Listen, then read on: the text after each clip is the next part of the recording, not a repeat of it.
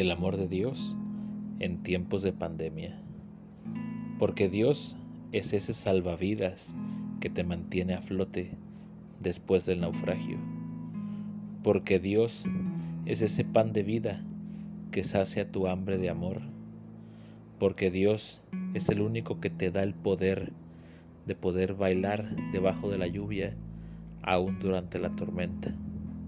Porque solamente de la mano de Dios es que estamos en el camino verdadero, porque todo aquel que construya su hogar sobre la roca, ningún viento ni ninguna tormenta podrá derribar su hogar.